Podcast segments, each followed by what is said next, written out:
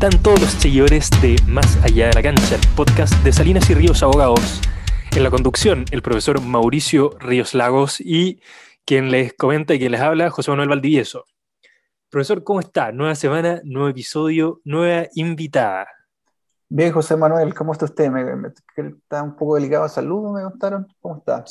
Sí, ha sido una semana, semana médica, médica de salud acá en, el invierno, sufriendo el invierno, pero, pero, seguimos igual, seguirá igual, exactamente.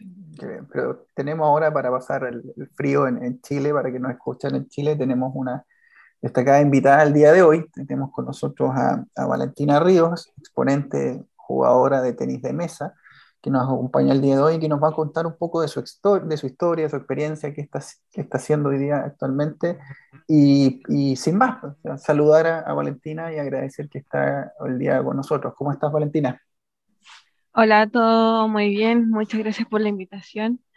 Eh, ya volviendo a una competencia, así que aquí descansando en, en, la casa un rato para ya después volver a, a Santiago a entrenar. Entonces, bien movido estos últimos días.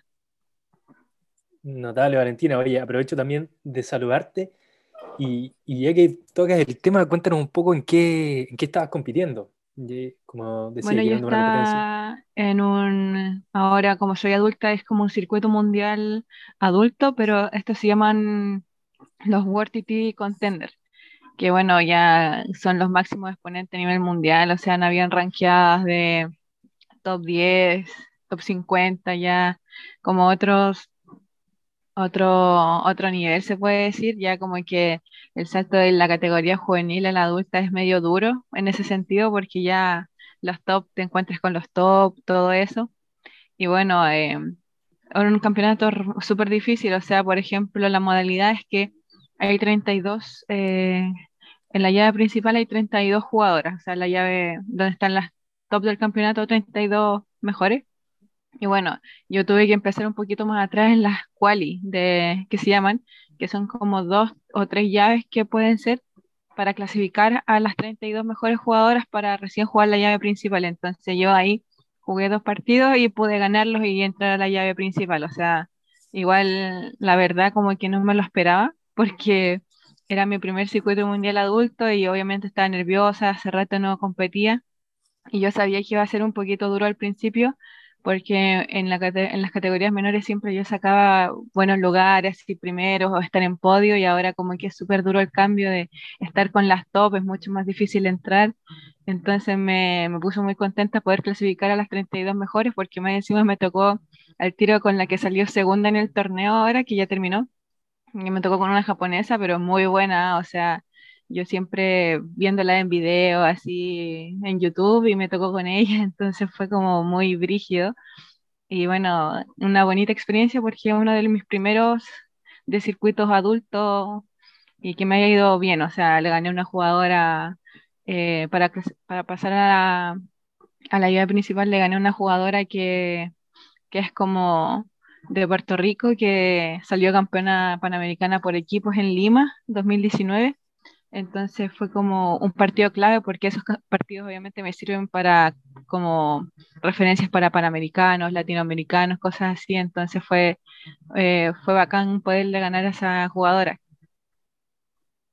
Qué bueno, Valentina. Y bueno, primero voy a, como dos preguntas, podríamos decir, eh, comenzando, eh, ¿cómo elegiste dedicarte al tenis de mesa? Y, y, lo segundo, lo mismo que estabas un poco hablando, ¿Y cómo ha sido esta transición entre las competencias juveniles y ahora el comienzo del profesionalismo en tu carrera? Eh, bueno, la transición, como te digo, ha sido, bueno, mis principios primero, eh, que bueno, eh, mi tío hacía clases y mi papá lo acompañaba y yo iba, porque es más deporte como de familia, lo descubrí por deporte familiar más que en un colegio. Entonces mi abuelo jugaba, mis tíos jugaban, mis primos juegan, entonces un deporte más, yo no conocí ningún otro deporte cuando era más niña. Entonces ya empecé y mi papá vio que yo como que tenía facilidad un poco para hacer las cosas y siguió conmigo, se empezó a instruir porque mi papá no era profesor y me vio, se empezó a instruir y ahí, bueno, salió todo bien porque él igual como que fue improvisando conmigo, se puede decir, porque no tenía alumnos antes de mí o, yo fui como el, el, experimento y bueno, salió todo bien desde que era chica.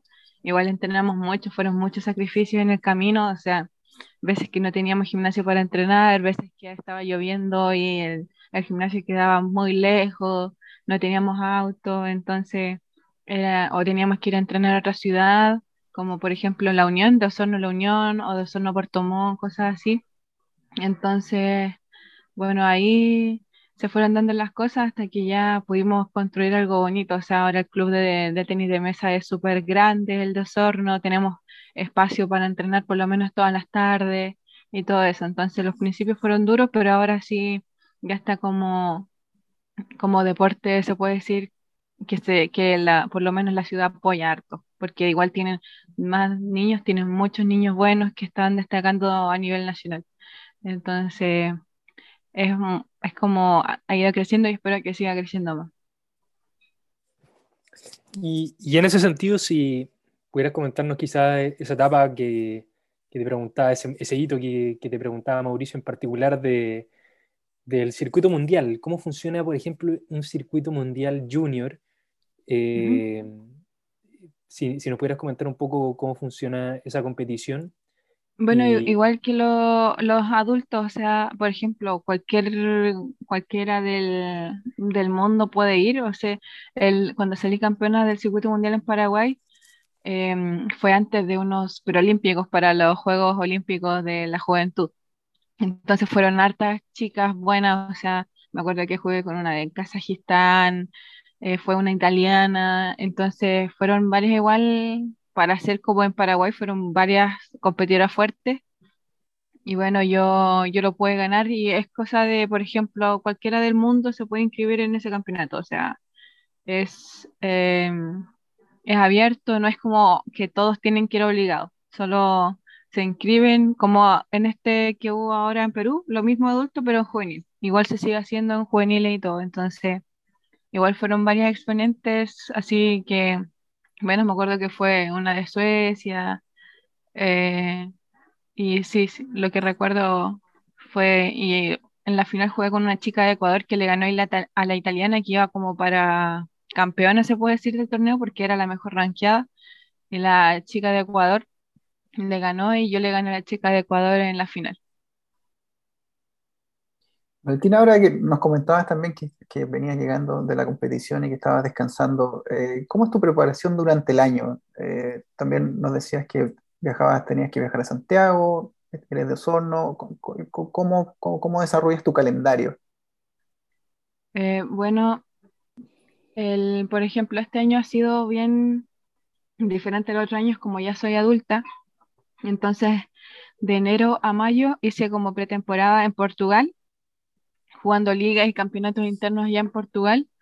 Y bueno, ya el segundo semestre, junio para adelante, son todas las competencias internacionales, adultas, por lo menos este año, eh, todas las competencias internacionales adultas, eh, sudamericano, panamericano, de sur, bolivariano. Entonces, ahí eh, ahora estoy acá ya entrenando para eso, o sea, ya antes de la competencia, más cosas para la competencia en vez de tanto, tanta fuerza, tanta técnica. Entonces ya estamos empezando esta temporada de competencia y ya empecé con esta competencia en Perú. Y ya lo, ahora que lo que se viene es el selectivo para la selección nacional, que son dos cupos y, y el otro es el sudamericano adulto, que es fines de julio. Valentina, eh, para quizás para nuestros auditores y seguidores que, que, no te conocían de antes, contarles que tú fuiste también medallista panamericana en el año 2021, ¿cierto? Eh, en los Juegos, en la categoría juvenil de Cali. Y quería invitarte a compartir un poco esa experiencia, cómo es, eh, por lo menos en, en, lo que significa la categoría juvenil, la experiencia de representar al Team Chile, ¿cierto? En una competencia como son los Juegos Panamericanos, eh, convivir con otros atletas, con otros deportistas, eh, si nos pudieras contar sobre esa experiencia. Bueno, fue una competencia bastante, yo siento que pude obviamente haber dado más que el bronce, yo siento que iba de repente bien preparada técnicamente, capaz que en, en el momento no salieron las cosas, no, porque nerviosa no, no estaba ni nada, solamente que en el momento capaz que eh, las decisiones no fueron como las correctas. Entonces fue un campeonato para recordar obviamente por todo. Creo, yo es mi segundo mega evento que juego, pero los primeros habían sido los Odesur de 2017 y era como, era todo diferente, o sea, ahora era un poquito más de presión, todo eso, o sea, los juegos son muy importantes y todos lo sabemos para Chile, entonces eh, logramos como tenía de mesa los chicos sacaron oro en equipo y yo sé que mi bronce en individual, entonces igual el deporte quedó bien y fue como una linda experiencia, o sea, eh, como tú dices, como convivir con otros países, tener amigos de otros países, como, bueno, y yo los conocía desde hace mucho rato, eh, a muchos porque desde que yo era, tenía 11 años, vengo jugando con los mismos de repente, o sea, en el camino obviamente han aparecido más, pero desde algunos desde los 11 yo los conozco, entonces es como bonito que ahora todos tengamos como 20 años, 21 años, y es como lo que, la otra parte que da el deporte, o sea, yo creo que eh, aparte de la competición, yo creo que esos campeonatos son para eso, o sea, para los valores eh, que te entrega todo, o sea, se nota que el ambiente es como competitivo, o sea, había un ambiente tenso, pero siempre estaba ahí el compañerismo y todo. Entonces, y bueno, más encima hay que, lo bueno de los juegos es que vamos con equipo completo, entonces como que si uno tiene alguna, algún dolor o cualquier cosa, están los doctores, están los kines, entonces por lo menos a mí me sirvió mucho en ese momento porque estaba bien, venía con, algo, con un dolor y ellos me lo trataban todas las noches, o sea, la competencia duraba hasta muy tarde, entonces era como muy, muy brígido, muy duro, es todo el día estar en el gimnasio, esa rutina cansadora, levantarse súper temprano, entrenar, jugar, después almorzar, después volver a jugar hasta tarde, esperar a los chicos que jugaban más tarde y no, era súper duro. Y, también, Valentina, un poco profundizando que eh, cuando tú compites en, el extranjero, va, va, el equipo, vas tú, eh, ¿cómo, cómo, cómo, quiénes son los que viajan contigo? ¿Cómo se prepara esto? Eh, nos hablabas de que hay, obviamente, los médicos que te ven si es que tienes alguna lesión, eh, hay nutricionistas, hay psicólogos, ¿cómo se maneja esto? Bueno, el, todo eso se maneja en Santiago, o sea, nutricionista, doctor, eh, kinesiólogo, está todo en Santiago. Y, pero a los viajes, por ejemplo, a los campeonatos específicos de así panamericanos solamente de tenis de mesa o sudamericanos de tenis de mesa ya solo van entrenadores, o sea, ya no vamos con equipo completo como a los juegos, porque los juegos los manda por todos los deportes y nosotros, bueno, solamente paga, eh, nos pagan el equipo, así que son de cuatro, cuatro, sí, cuatro jugadores y dos entrenadores. De repente uno, depende de cómo sea el campeonato y el presupuesto, me imagino. Entonces, siempre vamos cuatro y solamente a, mega eventos son tres. Entonces, igual es importante salir tercera en los selectivos. Por ejemplo, ahora el selectivo que tengo que jugar, ojalá tengo que salir primera para ir a los mega eventos que son de este año y estar segura en los mega eventos. Entonces, eh, por eso ahora nos estamos preparando bien para eso, para asegurar el tercer puesto y poder competirlo todo, porque es la idea. Perfecto. Y Valentina, quienes, quienes los apoyan, en, por ejemplo, en todo este proceso, imagino que con viajes, eh, insumos de entrenamiento, eh, lo mismo con el equipo, ¿es la Federación de Tenis de Mesa? Recién, por ejemplo, apoyo del Comité Olímpico. ¿Cómo, cómo se solventa una carrera de tenis de mesa? Bueno, en el tenis de mesa todos los viajes los paga la federación y me imagino que por, por parte del Comité Olímpico. Entonces, yo por lo menos nunca me bajé de un campeonato porque no me hayan pagado, yo creo que si es que dos, fue cuando era más chica, pero ahora, por ejemplo, he ido a todos porque todos lo financia la federación y nunca han, han habido problemas con eso de implementación, de viaje, de todo. Entonces, yo creo que ahora en las categorías menores es como más difícil, pero eh, yo cuando era más pequeña, como te decía, nunca tuve que no, no me pagaron un, un campeonato y todo. Entonces, eh, y bueno, a mí, por ejemplo, en las pretemporadas ahora estoy como por parte, por la federación que me pasa un poco de dinero y el gobierno regional que me apoya bastante, como yo soy de la región de los lagos, me apoya mucho en el tema de, de mis proyecciones, o sea, con proyectos, con financiamiento. Entonces, la pretemporada, por ejemplo, en Portugal casi eh, fue completamente por el gobierno regional, entonces es como un muy buen apoyo porque sería mucho más difícil si no, si no me apoyara el gobierno regional, o sea, o si no fuera de Osorno, me imagino, o sea, la municipalidad de Osorno igual me, me apoya, entonces eh, tengo apoyo, en, bastante apoyo. Valentina, nos has comentado ahí de los apoyos, eh, podríamos decir, públicos en general, pero ¿los privados también se acercan a ustedes? ¿Las empresas privadas en, querer que auspiciarlo en algún sentido? ¿Darle algún patrocinio?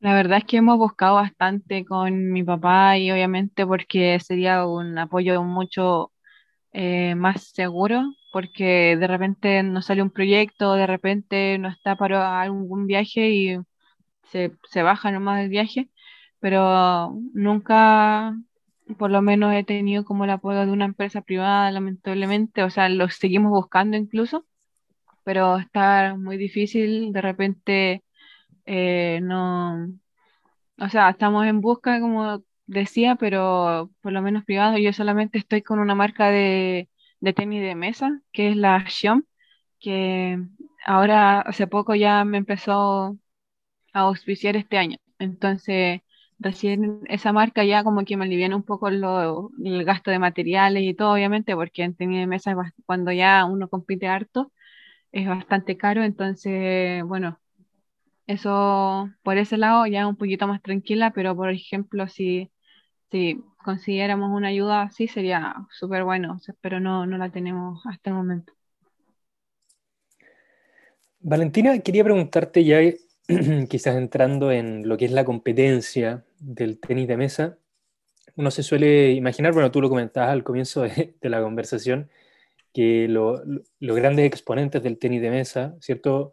Vienen de países, o son provenientes de países asiáticos, Japón, China, donde hay una cultura del tenis de mesa mucho más, mucho más eh, extendida. ¿Dónde ves tú quizás que están eh, las grandes brechas, las grandes diferencias que puede haber, por ejemplo, entre los tenismesistas chilenos y un tenismesista chino, japonés eh, o de algún otro país en que exista un mayor desarrollo de este deporte? Bueno, va más en todo lo que es constancia y disciplina más que nada, porque todos tienen un espacio donde entrenar, todo, ya en la selección nacional tenemos de todo, o sea, eh, preparación física, todo la cosa va más en aprovechar el tiempo bien que tenemos para entrenar. De repente, como es como un ambiente ya más familiar, incluso ya que nos vemos todos los días, ya no es como la misma disciplina. Entonces, como que eso afecta bastante. También el tema de la cultura, o sea, en Japón todos los fines de semana hay competencia, eh, bueno, el financiamiento otro, el el marketing es otro, o sea, me acuerdo que cuando fui, yo fui dos meses a entrenar una vez a Japón en el 2017. Y, o sea, filas y filas para entrar a ver un campeonato. Entonces, eso es, o no sé, de repente me acuerdo que fui a ver un top 12, eran dos mesas y era como un coliseo. Entonces, ese coliseo lleno para ver los partidos, o sea, es, va, es parte de la cultura. Entonces, eh, obviamente acá para la gente es como más aburrido el tenis de mesa y, es como el proceso es muy agotador porque es entrenar todos los días, es cero pichanga, o sea, no es, un deporte para pichanguear. Entonces, como que esa, y más encima esa es la esencia del chileno, entonces como que es duro el tenis de mesa, o sea, el que destaca harto es el que se somete al, a esto, o sea, a entrenar todos los días, a ser físico, a cumplir, más que de repente el talento ya como que llega a un punto y después le ganan el talento, sí o sí. Entonces hay que someterse a un sistema bastante duro y bien eh, complejo para la cabeza porque no se ves como tus amigos están carreteando, más encima esta edad, están carreteando, están pasándola bien, y tú no puedes porque tienes que mañana entrenar, tienes mañana una competencia, entonces eso es como que el limbo más encima de, de esta edad, que es como el duro, o sea, lo veo en todos mis compañeros y es bien difícil, me imagino. Un deporte de rigor. Claro, hay alta disciplina. Y, en esa misma disciplina, Valentina, ¿cómo lo, lo, has hecho en tu, época de estudio eh, en general, en lo que estás haciendo ahora o cuando también estuviste en, el colegio, para, tener ese nivel de poder dedicarte, tener esa disciplina necesaria? Bueno, yo la verdad cuando iba al colegio no sé, no tenía idea cómo lo hacía porque ahora yo me imagino hacer esa misma rutina y yo me moriría, o sea, porque ahora estoy acostumbrada a entrenar doble jornada y entre medio físico, entonces ya es, esa es mi mente ahora, pero antes, por ejemplo, iba al colegio normal de 8, 4 y cuarto de la tarde y después entrenaba de 5 y media o 5 hasta las 8, 8 y media de la noche llegaba a mi casa a las nueve, nueve y media, después tenía que comer, después tenía que ducharme, después acostarme o estudiar. Entonces todos los días lo mismo, lo mismo, lo mismo. Entonces eso todo el año y más encima de, repente salía competencias, una semana, dos semanas afuera, tenía que ponerme al día con las materias. Entonces era durísimo. Y no, después de las competencias tenía que seguir entrenando para la otra competencia. Entonces era un, y no sé, o sea, a mí me gustaba hacer eso. No era que me obligaba a hacer eso, sino que ya me gustaba esa, esa vida. Como te decía, ya nunca fui a un cumpleaños, rara vez fui a un cumpleaños, una fiesta o cosas así. Pero bueno, ahí se vieron como igual los frutos. En el momento era doloroso porque quería estar con mis compañeros de curso. O sea, todos eran como chicos normales que salían al centro después de, de a tomarse algo, después del colegio y no, yo tenía que ir a entrenar. Entonces, más encima es duro de que en el tenis de mesa de repente no tienes compañeros. Por, por, lo menos acá, yo recién tengo compañeros en Santiago porque nos juntan a todos, pero por ejemplo en Osorno, de mi edad, no tengo nadie de mi edad. Entonces era como, estaba ahí muy sola, entonces estaba con mi papá solamente y rara vez venían compañeros de mi edad, así, entonces era muy eh, agotador. Ahora te digo que estoy acostumbrada a dobles jornadas, entrenar full tenis de mesa y bueno, yo siento que es como más, es como más concentrado igual, como que me dedico más a las cosas eh, afuera del, de la mesa, como que entreno también, o sea, ya psicólogo, todo eso que es muy importante para esta etapa también de transición.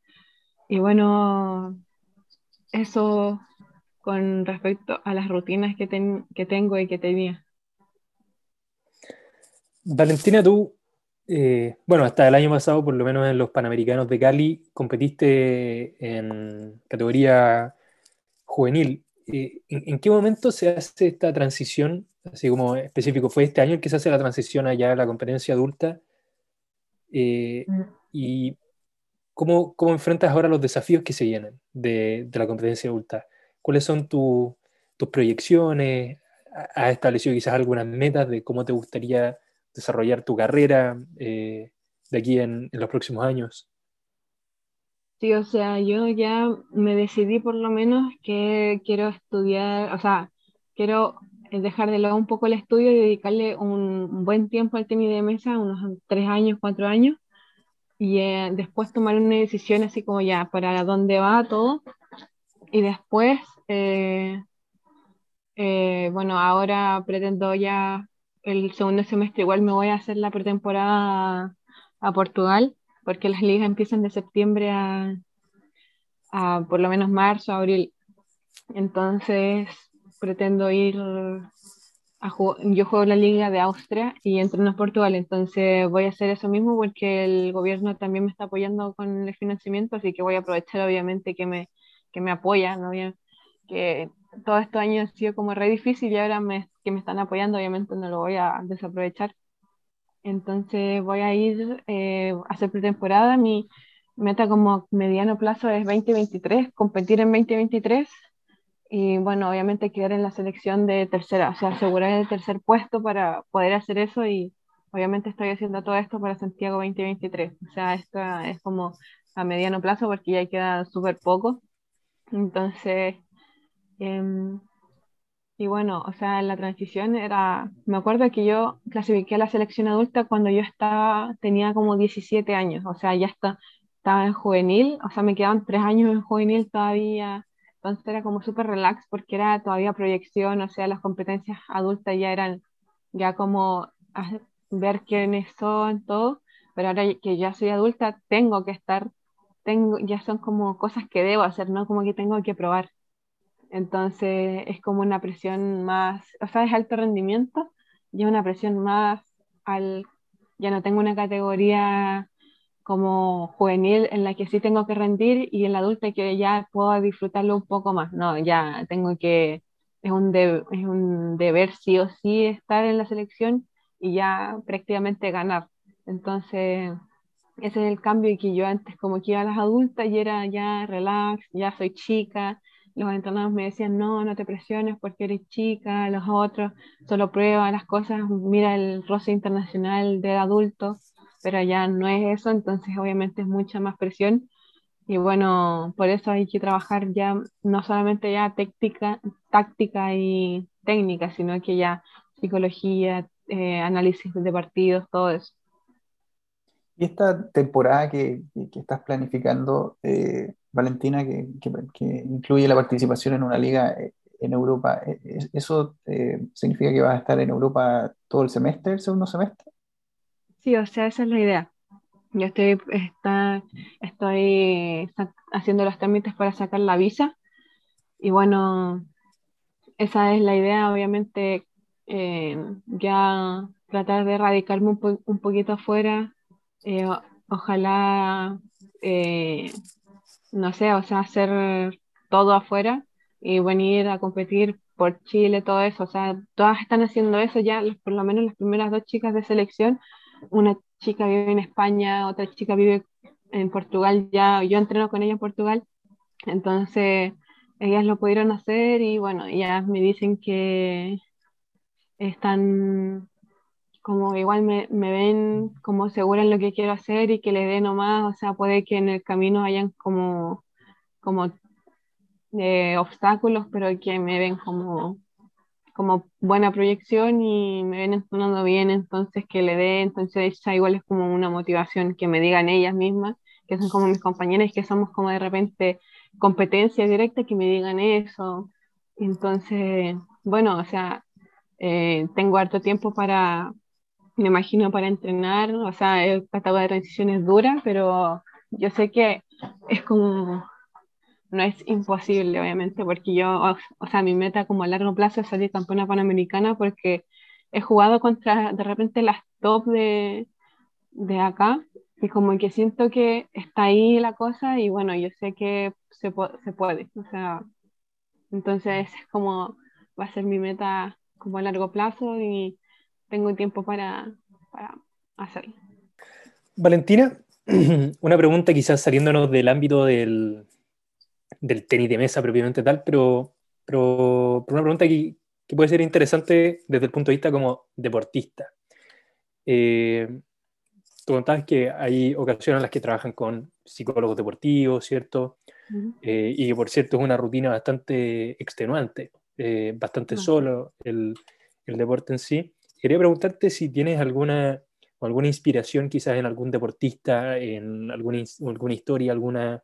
Muchas veces salen estas mentalidades de, determinados deportistas que son, eh, que en el fondo la, le han sacado cierta relevancia a su, a su estilo y a su carácter para que sirva precisamente de inspiración. No sé si tú tienes alguna fuente de inspiración un poco en esa línea. Sí, o sea, la verdad que yo veo mucho básquet de la NBA. yo soy fanática, full fanática. Entonces, como que ahí veo muchos jugadores, o sea, y su historia, y es como obviamente motivacional, o sea, eh, la verdad, o sea, no tan como metida, pero sí me salen videos de ellos y de Kobe Bryant o de LeBron James, de que son jugadores, o sea, ejemplo así, Michael Jordan, o sea, la serie, o sea, a mí me mató como deportista, o sea, yo quería poder entrenar así, muy motivada porque la historia era muy motivadora, o sea, que se puede, pero todo con o sea, ellos tenían una full disciplina, full trabajo en equipo, entonces como que es una, dan ganas de, de, ser ellos, o sea, disciplinados también ahora soy fanática de Stephen Curry, que tiene mucho talento, entonces como como que, no sé, de repente, como te digo, hay obstáculos que me imagino que ellas igual los han tenido y todo, pero han salido y,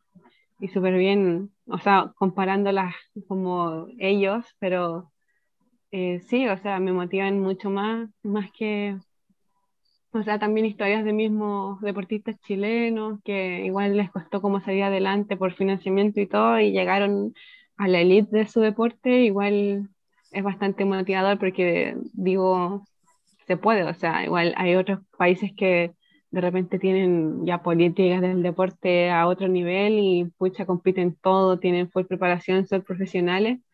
Y igual nosotros le hemos ganado, le hemos podido ganar, entonces eso es como, te dicen cosas esas, eso, eso mismo, eso es hecho. Valentina, ¿qué, qué podrías destacar del, del, deportista chileno, en tu opinión, de, de, lo que tú conoces? Que, lo recién nos comentaba eso, que hay, hay, hay otras selecciones, hay otros países que tienen mejor infraestructura, lo, o, lo que alguna forma, pero eh, los chilenos igual ganan. Eh, ¿qué, qué, podría rescatar el chileno? Yo eh, rescataría del deportista chileno que se cree mucho el cuento en el sentido de que soy chileno y no me pueden ganar, así.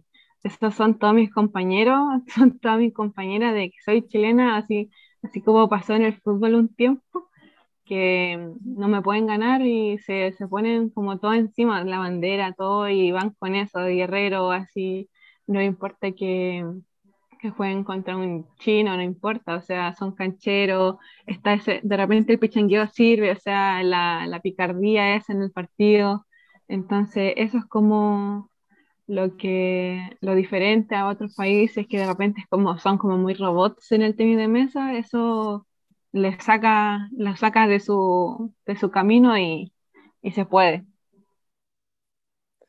Natalia, y, y precisamente a, a, esos, a esos muchos chilenos y, y probablemente alguno que, que, nos esté escuchando o lo vaya a escuchar más adelante, ¿qué le recomendaría a esos que, imagínate, una persona joven, un niño que, que tiene una, una, una, paleta de ping-pong en su casa y, y quiere le parece atractivo entrar a competir en el tenis de mesa y tiene en su ADN, el ADN chileno, que no quiere dejarse eh, derrotar. Sí, o sea, yo creo que me he topado con varios, por ejemplo, unos niñitos de acá que son chicos, les he dicho que siempre mantengan la humildad porque es como algo que la verdad es muy importante, siento, mantener como los parámetros ahí, no, no subirse, no bajarse, o sea, estar ahí tranquilo, siempre mantener una constancia, de repente son medio flojos para entrenar, entonces el tenis de mesa sí, ah, bueno, ellos tienen que decidir, pero si ellos quieren de verdad ganar y estar ahí, tienen que entrenar ojalá todos los días, aunque suene muy sacrificio así, tienen que hacerlo. Eh, bueno, siempre va a estar ahí eh, alguien que los va a apoyar, que eso es bien importante, tener como esa motivación de alguien que te diga ya anda a entrenar, anda a entrenar, por lo menos yo tuve mi papá que fue fundamental, o si no, yo creo que no estaría donde estoy. Em, y bueno, que, que vean cuando son niños, son como unas esponjas que absorben todo, que vean videos en YouTube, que yo, lo hice así, o sea, yo veía videos en YouTube, trataba de hacer las cosas y de repente salían. Entonces, que improvisen de repente, eso es también improvisar. El chileno de repente improvisa, se le cera y les sale. Entonces, de repente van a salir las cosas y si no salen, bueno, a seguir, a seguir, a seguir, que todo el mundo se ha caído, nadie ha ido como así toda la vida, sino que han ido alto y bajo. Entonces, bueno, eso les diría, que, mantengan una eh, constancia, disciplina también, si entrenan, que entrenen bien y todo eso. Bueno, Valentina, eh, José Manuel, eh, vamos cerrando el, día de hoy el capítulo con Valentina, nos, nos ha dado una, una buena historia y un buen mensaje y, agradecerle, agradecer a Valentina por, por, el tiempo que nos ha dado el día de hoy, por la entrevista, ha sido muy entretenida. Eh, no, no, sé usted, José Manuel, si tiene eh, algo más que decir. Yo me quería, me quería conversando todo el día con Valentina porque ha sido una, un episodio muy especial. O sea, me llevo su mentalidad y la rescato de forma notable por todos los sacrificios que hace y esperamos también verla eh, en varios medalleros más, mm. ahí con la banderita de Chita al lado, pero, pero quizás darte un espacio para, para despedirte acá de, de este capítulo de, de los auditores y, y, un mensaje también, por supuesto, para ellos. Sí, o sea, muchas gracias por la invitación, por, por a todos un saludo que los que estén escuchando, espero que que, no sé, hayan conocido un poquito más de la vida de un deportista, así como, como fuera de la cancha, o sea, es como importante saber estas cosas, así como de repente dicen que es fácil hacerlo y no es fácil, entonces espero que varios se atrevan a seguir este camino porque más encima es un camino sano, que no te metes en leceras de repente, o sea, siempre rescatas valores que no te das ni cuenta, pero el compañerismo, el trabajo en equipo, todo eso, eh, lo, lo, eso se refleja en la vida cotidiana. También sirve mucho de repente a mí, por ejemplo, para las becas para estudiar, o sea, muchos ofrecimientos en universidades, entonces sirve para todo ámbito de la vida. Entonces, les, eh, en serio, ojalá eh, se puedan, cualquier deporte, cualquier deporte es como eh, bienvenido, obviamente, y, pero es una cosa sana, es un son deportes que bonitos, me imagino, y que uno le dedica tiempo y eso es lo más como satisfactorio del, o sea, libera estrés, o sea, es increíble que entreno y como que se me olvida todo lo malo que puede estar pasando. Entonces a todos le, yo creo que les, les puede pasar lo mismo. Así que eso. Bueno, muchas gracias Valentina. Entonces con tu palabra vamos cerrando este nuevo capítulo de Más allá de la cancha. Profesor. Desearle lo mejor el mayor de los éxitos en su gira que empieza ya en septiembre y que esperamos verla eh, con muchos triunfos y eh, dejando en alto a Chile y obviamente que ella también tenga la mayor satisfacción posible eh, dedicándose a este deporte. Muchas gracias. No, gracias a ti Valentina y gracias también a todos nuestros seguidores que han escuchado este episodio hasta el final de Más allá de la cancha, el podcast de Salinas y Ríos Abogados. En la conducción estuvo el profesor Mauricio Ríos Lagos y quien les habla José Manuel Valdivieso. Capítulo extraordinario con Valentina Ríos Salazar, que alguien podría decir que es la Jordan de Chile, pero yo creo que no. Vamos a hablar de la Ríos, que va a, por supuesto, influenciar y a inspirar a una generación de futuros deportistas chilenos con su testimonio y, por supuesto, con sus éxitos deportivos. Así que nos despedimos de Valentina y le deseamos el mayor de los éxitos. Será hasta entonces hasta un próximo capítulo. Muchas gracias. Vamos.